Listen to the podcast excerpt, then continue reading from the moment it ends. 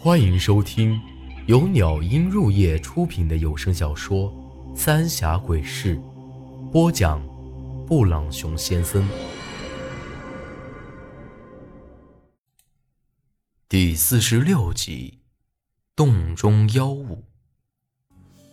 这洞穴四周都是密密麻麻的蝙蝠，黑压压的一片，都已经将整个洞。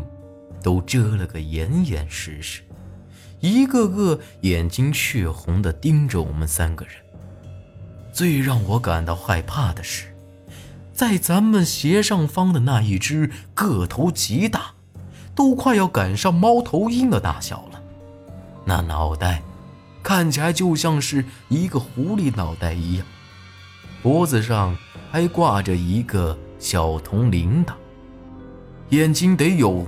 大葡萄般大小，也并不是红色，而是已经变成了深绿色。嘴里两颗手指长的獠牙不断的滴着粘液，那一对翅膀就像是两把大蒲扇一样，少说也有三尺多长啊。爪子就像是一个个铁钩子一样抓在石壁上。这洞穴里头到处都是白森森的人骨头，很显然，这些死尸都是被这里的蝙蝠给吃了。我轻轻扯了扯韩半仙：“咱们还是先回去吧。”晚了。韩半仙边说边往后一步步退，没退两步，那大蝙蝠发出一声刺耳的尖叫。那铜铃铛也叮铃铃的响了起来。这一瞬间，这洞穴里的蝙蝠都扇动着翅膀，红着眼睛朝着我们扑了过来，一股腥风也直往鼻子里钻。快跑！韩半仙大喊一声，我和苏丹臣撒丫子就往回跑。但咱再咋个快？也没这些蝙蝠的速度快啊！没跑几步，身后就传来韩半仙的惨叫声，而我和苏丹臣也已经被这群蝙蝠给围了起来，身上到处都是，还一个劲儿的往衣服里头钻。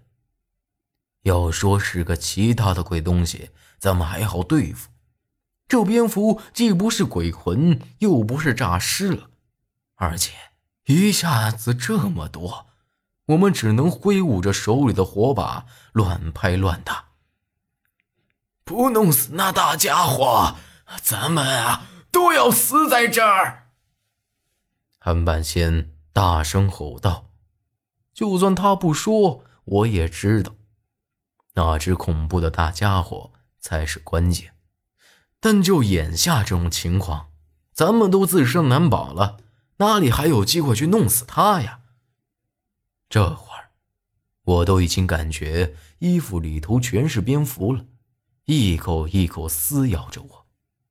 就在这时，苏丹臣却朝我冲了过来，朝我身上这么一拍，之后呢，又跑到韩半仙身前，而我身上这些蝙蝠突然就都掉在了地上。还在朝我们飞的那些蝙蝠，好像也是怕了一样，都一下子给退了回去，趴在石壁上，发出叽叽叽的声音。这会儿我才反应过来，刚才苏丹臣朝我冲过来，是给我身上贴了一张无字符纸。虽然这些蝙蝠没再朝我们发起攻击，但经过刚才这么一番啊。我们三个人也已经被弄得遍体鳞伤了，尤其是韩半仙，一直在咱们身后，替我和苏丹臣挡了不少，受伤也是最严重的。咱们还是先出去吧。我吃力的爬起身来，身上的伤口一阵阵钻心的疼。韩半仙一瘸一拐的站了起来。并没有理会我，而是再次朝着前头走了过去。我和苏丹臣也没法子，只能硬着头皮上了呀。而那只大蝙蝠也咧着嘴朝我们三个发出嘶吼，那样子明显就是刚才没把咱们三个给弄死，已经惹毛了他呀。叮铃铃，我正准备劝韩半仙先回去再说，这铃铛声再一次响了起来。而这些蝙蝠又一次朝我们发起了攻击，但可能是害怕我们身上的符纸，只是将我们团团围住，并没有扑到身上。这会儿，韩半仙冷哼一声，一口咬破了自己的手指，朝着那拐棍头上抹了自己的血，然后嘴里嘀嘀咕咕的念叨了一番，忽然。就看到一道白光一闪，就好像有什么东西从那拐棍里头飞了出去一样。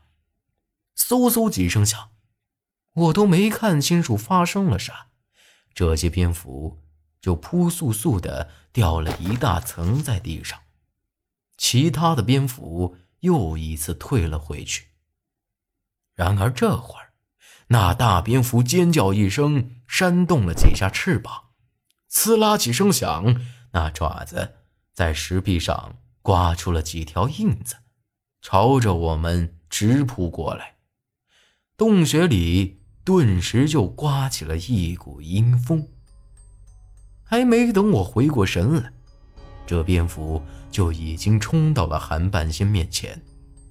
但这韩半仙看起来却一点都不着急的样子，只是冷笑了一声。嗖的又是一声响，那道白光横插了过来，但那蝙蝠却好像是早早就晓得有这么一出似的，突然朝上伸，然后那爪子就直接将那白光给抓住了。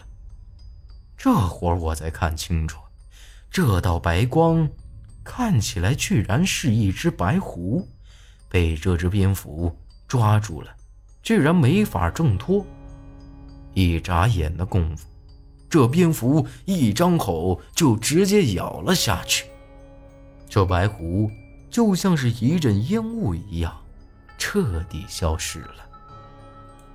但这韩半仙也没闲着，抡起这个拐棍就直接朝那蝙蝠砸了过去。啪嗒一声，那蝙蝠应声落地。快快摁住他！韩半仙朝我大吼一声，我不敢怠慢，也顾不得害怕，一个箭步过去，就将这恶心的东西给摁在了地上。但这东西的力气出奇的大，我都感觉有些按不住了，一个不留神，我的小膀子就被他狠狠咬了一口。韩半仙。这会儿也过来了，直接将他脖子上的那个铃铛给一把扯了下来，然后又用拐棍朝着他的眼睛用力插了下去。这蝙蝠又是一阵嘶吼，但这次更吓人了，这声音就像是人的一样，凄厉的很。扑腾了几下，就彻底没动静了。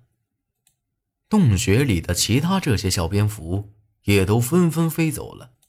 这会儿，我才是终于松了口气。唉，这到底是啥个东西？我一屁股坐在地上，有气无力的问道：“